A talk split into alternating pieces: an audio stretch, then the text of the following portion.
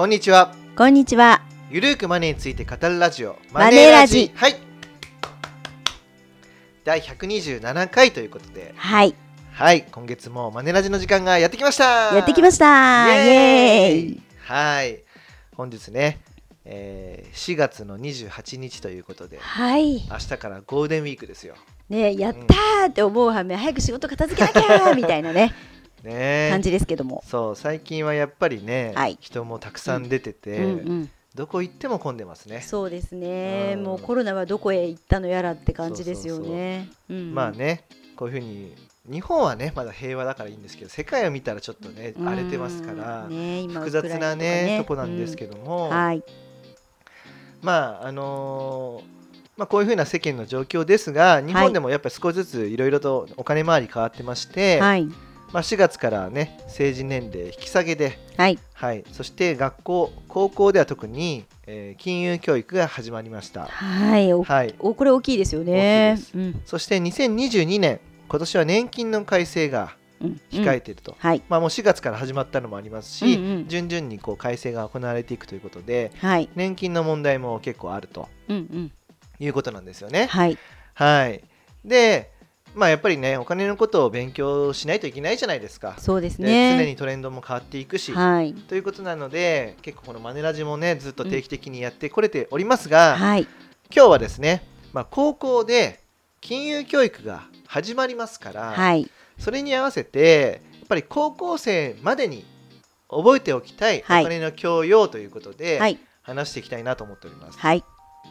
まあ、もちろん皆さんねリスナーの皆さん高校生じゃない方もたくさんいると思いますのまあで、ね。はい。はいあこの話知らないなっていう場合は、まあ、覚えていただきたいですし、はい。まあ、すでに親世代の方たちは、まあ、あの子供にね聞かせていただくだったり、はい教えていただくために聞いていただければいいなと思っております。はい。はい、でまあこの紹介する前にですね、まあ、同じような話を日経でもされてるんですよね、うん日本経済新聞はい。4月9日なんですけども、はい。えー10代から学んでおきたいお金の知識ということで、はい。はいまあ、これね10項目ランキング形式で上がってるんですけども、はい。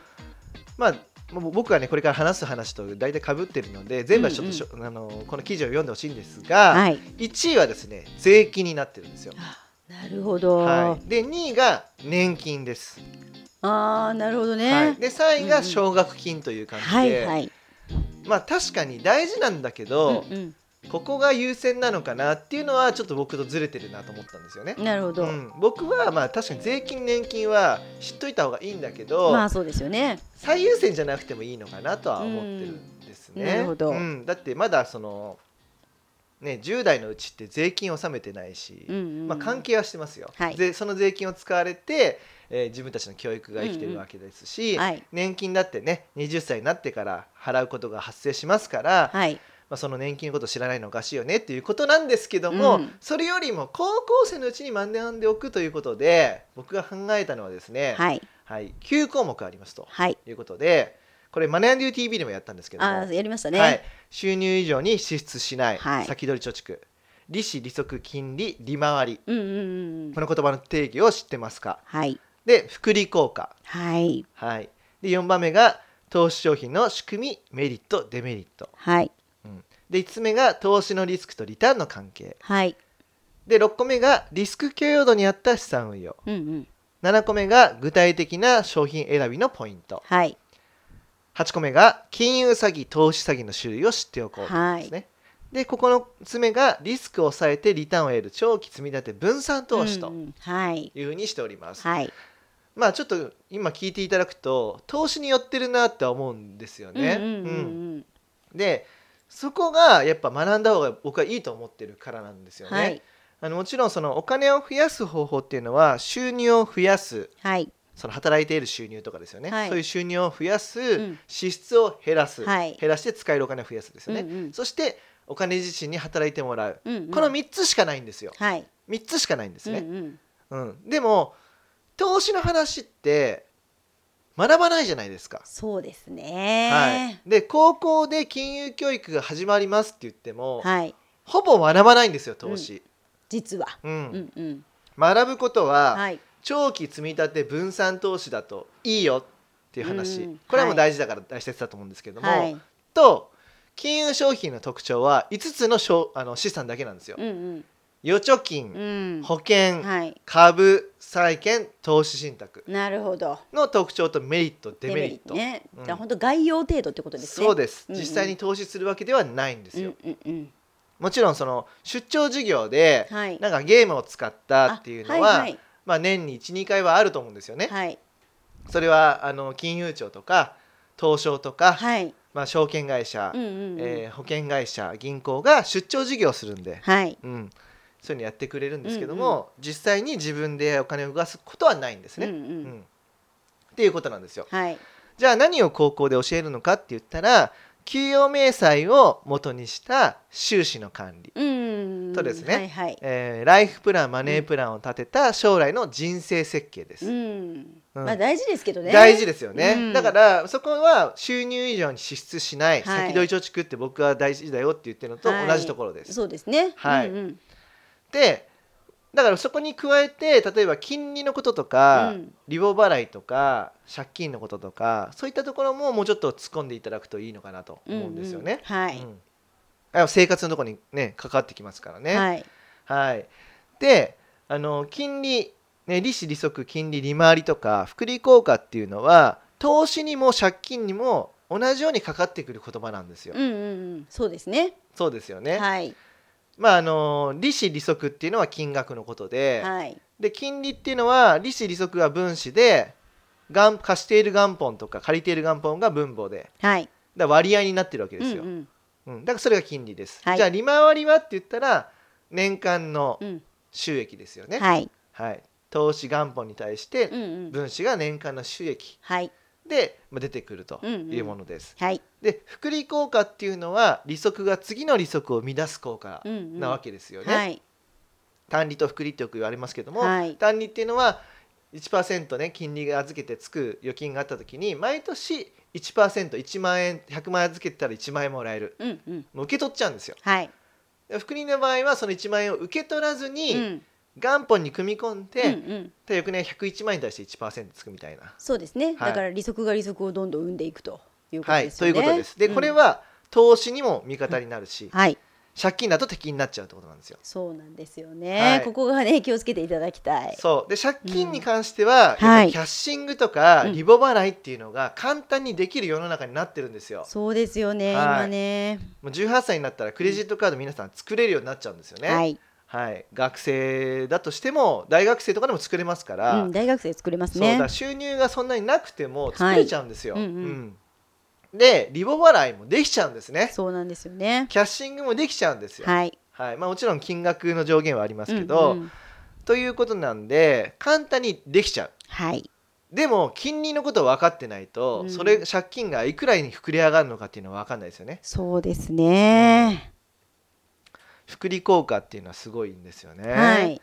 はい。例えばねリボ払いで30万円の買い物、うん。うんするってなった時に、はい。1万円ずつ返済する。うん。これリボ払いでできるじゃないですか。できますよね。だからはい。小学からできちゃうからついね、そうそうそう。やっちゃうところなんですけど、じゃあ利息はいくらになるかっていうと、うん。総額で10万円です。えー、30万の買い物して10万の利息ってすっごいですね。ですよね。うん。で返済回数は41回ということで。うわーもう3年超えちゃうと。3年半ぐらいかかってますよね。うん。はい。はいでも気づかないわけですよ。うん。だって毎月1万円の返済で済むから、利息がいくらになってるかなんて計算しないんですよね。はいはい。で今って LINE ポケットマネーとかはい。あのメルカリでも借りれますしね、あとは、えーバンドルカードっていうところでもお金借りれたりするわけですよ。はい。うん、ということで、まあ、少額なんだけど簡単にお金借りれちゃうし、金利がすごいつく。うん、ね、ここの知識がないと、うん。借金ばっかり増えちゃうんですよね。でそんなことしてるのに投資はしてますっていうのはおかしい話なんですよ。まあまあ確かに。はい、だからこの複利効果っていうのは、はい。ちゃんと学ばないといけないっていうことなんですよね。そうですよね、うん。だって15%か18%ぐらいついちゃうんですもんねそう基本的には18%ですもんね。高い、はい。うん。であの長期積み立て分散投資ってうん。はい。あるじゃないですか。でこれは学ぶわけですよ。うんうんうん。これが大事だよ。はいうん。でそれだけ教えてもらって、うん。じゃあ特徴聞いてうん。終わりですかって話だとうん。できます？ねえこれできないっすよね。できないですよね。ふーんって感じであとは自分でやってねうんうん。とかじゃダメじゃないですか、そうですよね、うん。やっぱりこうのん投資のリスクとリターンっていう関係も学ばないといけないしはい。あとは安全性収益性流動性のことも分かんないといけないですよね、はいうん。まあ、安全性と収益性って多分皆さん分かると思うのでうん。割愛しますが、流動性っていうのは現金化しやすいかっていうことです、うんうん。そうですね。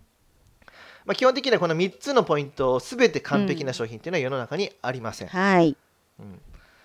で投資のリスクとリターンって言われた時のリスクは何を指すかというと、リターンの変動幅です。はい。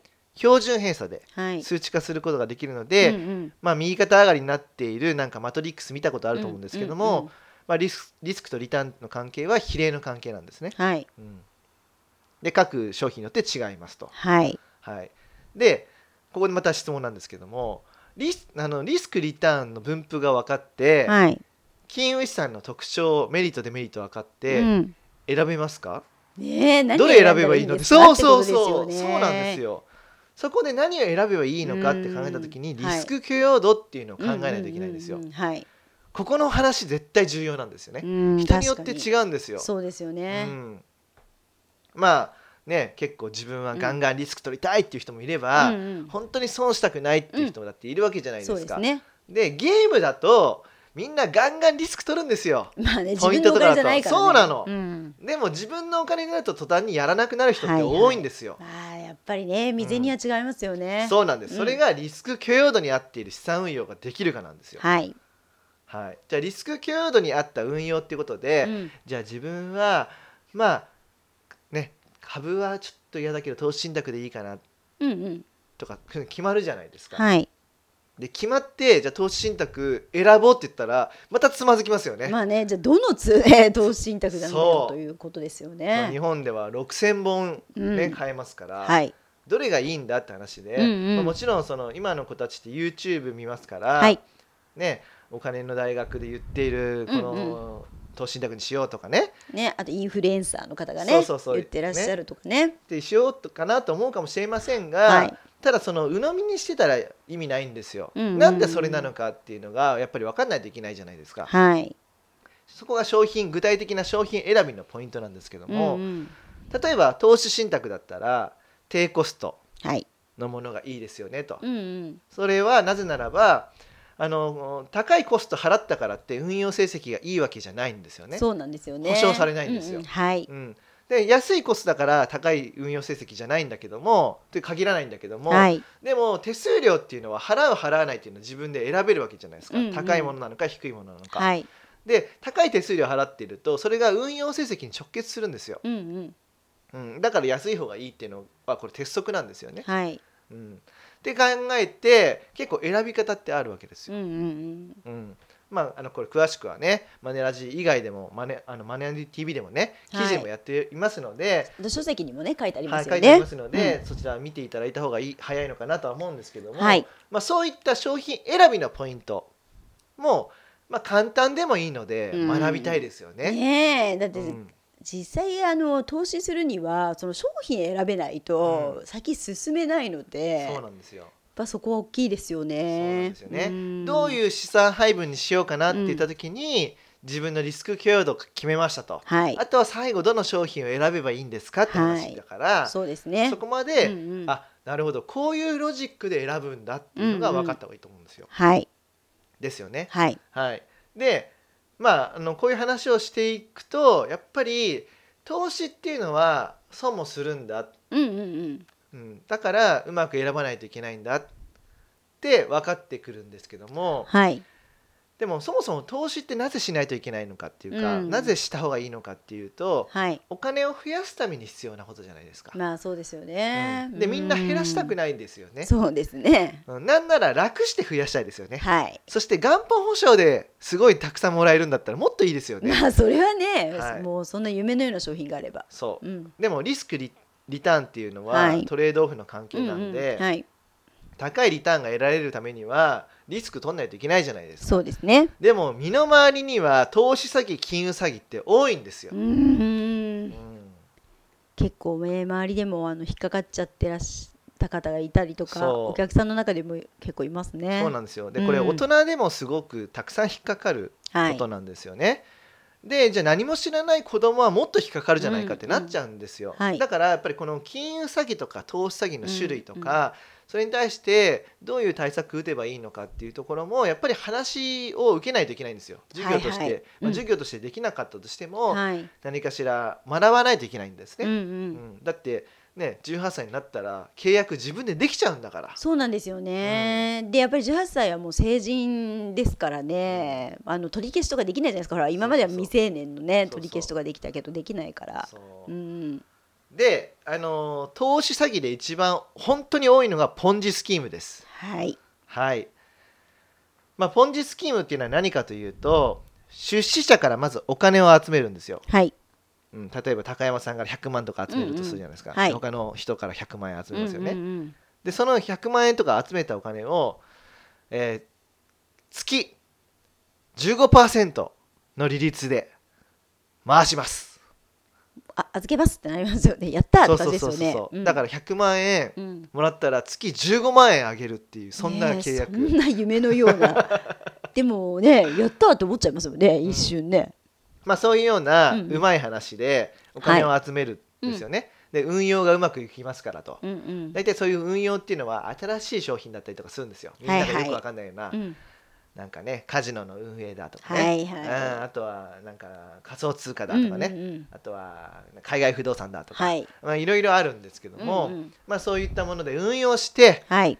いや月15稼げますんで、うんうんということでやるんですけども実際は運用しないんです、ほとんどが。うん。もうほとんどです、うんうん。ほぼ全て。はい。なんかちょっと運用してるように見せてかけてるのもあるかもしれないですね、うんうん。でもほぼ運用してなくて、はい。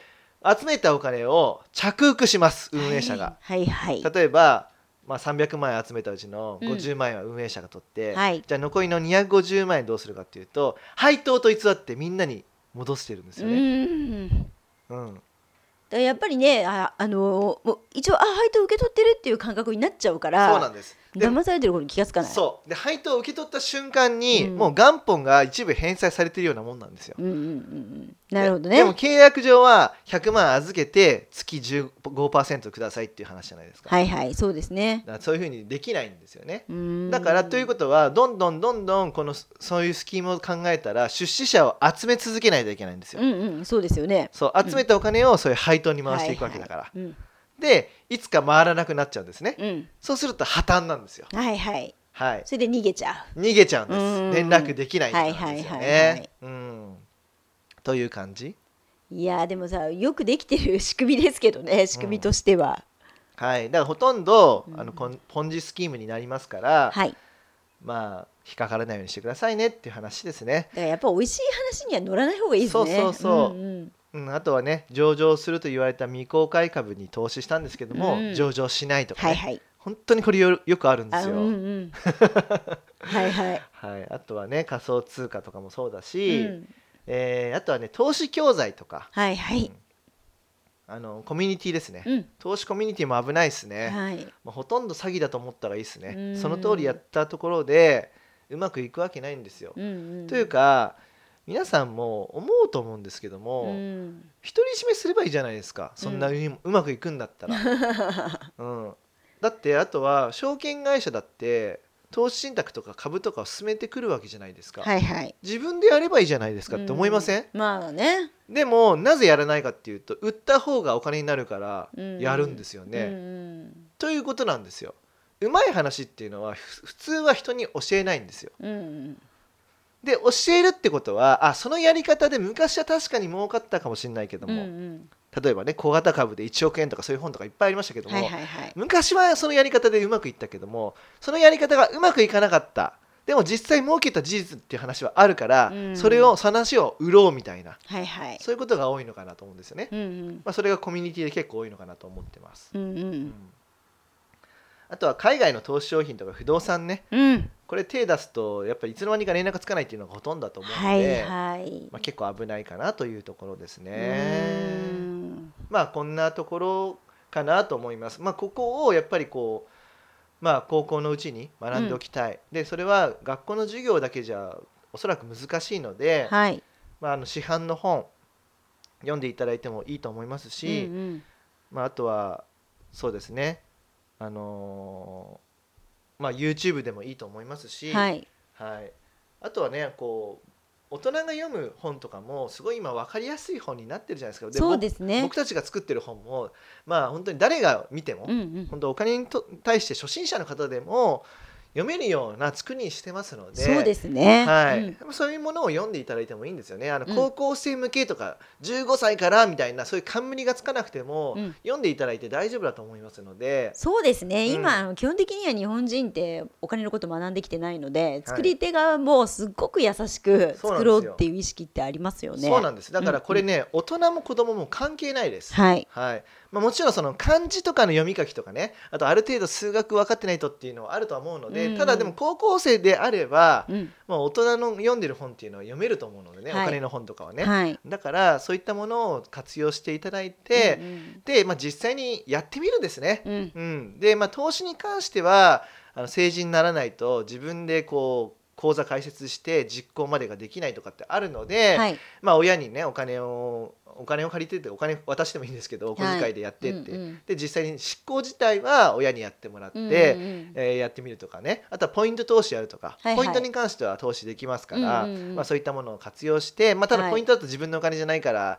まあね。適当になっちゃうかもしれないんだけども はいはい。だけどそういったところで、はいはい。まあ、実際にちょっと手を動かしてみる、うんうん。自分のお金でやってみるとはい。いうところを少額でもいいからするとうん。変わってくるのかなとは思うんですよね。はい。うんやっぱりね何事もやってみないと分かんないかもしれないですね。あんまりこう勉強ばっかりしてても。そうですね、うん。まああのね高校の先生たちも自分たちが投資してないからおそらくその授業はつまんないと思います。ただ ただそのそこはあの先生のせいとかテキストのせいだって思うんじゃなくて、うん。みんなで一緒にやればいいんじゃないかなと思うんですよね、うんうんうん。昔はお金のことを友達と話すと汚いとか、はいはいはい。そういう文化だったからできなかっただけで、うん今はそういうのはできて当たり前になってるじゃないですか、はい。昨日さって、うん。ね、中田の YouTube 大学見たって、うんうんうんうん。お金の話やってたよねそうですね。とかね、ん。そういうことでお金の話をどんどんどんどんしていけばいいわけですし、はい。うんうん。まああとはねこのマネラジとかね、はい。聞いていただいた方は、はい。マネラジで言ってたやつ試したとかね、うんうんうんそういうふうにもしもっとねあの話ができるようになれば、はいみんなでや頑張っていこうぜってうんうんなるじゃないですか。そうですねんそれがいいのかなと思うんですよね。そうですね。うんあの私のお客様とかで話してて、投資上手だなっていう方は、うんやっぱりねそういう仲間がいるんですよ。話せる仲間日常的に。そうはいはいはいそうそれで情報交換したり、はい一緒にこう悩んでるところをクリアしたりっていうことをしてるので、そういう文化がどんどん醸成されていくといいですよね。そうですね。うんまああのねお金の話ができるような世の中になってきていると思いますので、はい。まあ、ガンガン話そうぜとう んいうことですね。はい。うん、まあその儲かった儲かってないみたいな話をしちゃうとね妬みとかになっちゃうけども、うんはい。でもそのなんかいい方法あるかなとか、うんうん。そういうのは別にいいじゃんって思うんですよね、はい。友達同士だし、うん。詐欺はダメですよ。詐欺とかね、はいはい。そういう騙すのはダメだけども、はい。まあうまくこう皆さんでこううん仲良く、はい。ね楽しく、うんうん。うん、でお金っていうのは味方につけるものですから、はい。うん、やっていただくといいんじゃないのかなと思いますね。そうですね、うんやっぱりねお金のこと学んでるか学んでないかでこの先の人生って大きく違ってくるんじゃないかなとは思うんですね。そうですうね、んうんやっぱねお金がないと、うん、そのやれることって制限されちゃいますけども、はい。お金があることででお金のせいでできないっていうことは減るじゃないですか。そうですね、ううん。ん必ずお金を使えってわけじゃないんですけども、うんうん。選択肢は広がりますよね。広がりますね。はい。まあ、そういうことのために、まあ、少しずつやっていただくっていうのがいいのかなというところで、はい。はい。まあ、今日はねあの止めどなく話しましたが、はい。まあ、あのこれマネアンデュー TV でもあの同じようなテーマでやってます、あの画面で見たいって方はうんうん。やっていただきたいですし、はい。まあ、音声だけっていう時のはこちらでね、はい。あの聞聞くだけで分かるように今日はねあの話しましたので、はい。はいよろしければ繰り返し聞いていただいたり親子で聞いていただいたり、ねはい。していただくと嬉しいなと思っております。はい。はい、というわけで、えーまあ、引き続きですね、マネラジ月1回は放送していきたいと思っておりますので、そうですね。はい。はい、まああのマネラジの方はちょっと長めに話をしまして、はいで Voicy の方は基本的には5分とか。そうですね、うん。まあ、あとは最大でもねそう10分以内で話をするように、はい。あのまとめて作っていこうとは思っておりますので、はい。えーチャンネル登録だったりとかポッドキャストのダウンロード、はい。ね、していただければと思っております。また、はい。あの感想もねたくさんください。あの、はい。今ねあの一通り読んだかなとかん思ってるんですけども、はい。また新たにこうたくさん投稿されましたら、まあ、機会を決めてね、うん読んでいきたいなと思っておりますので、はいぜひよろしくお願いいたします。はいよろしくお願いしますはいというわけで、えー株式会社マネーユーの提供で頼藤大樹と高山和恵がお送りしました。またね !See you!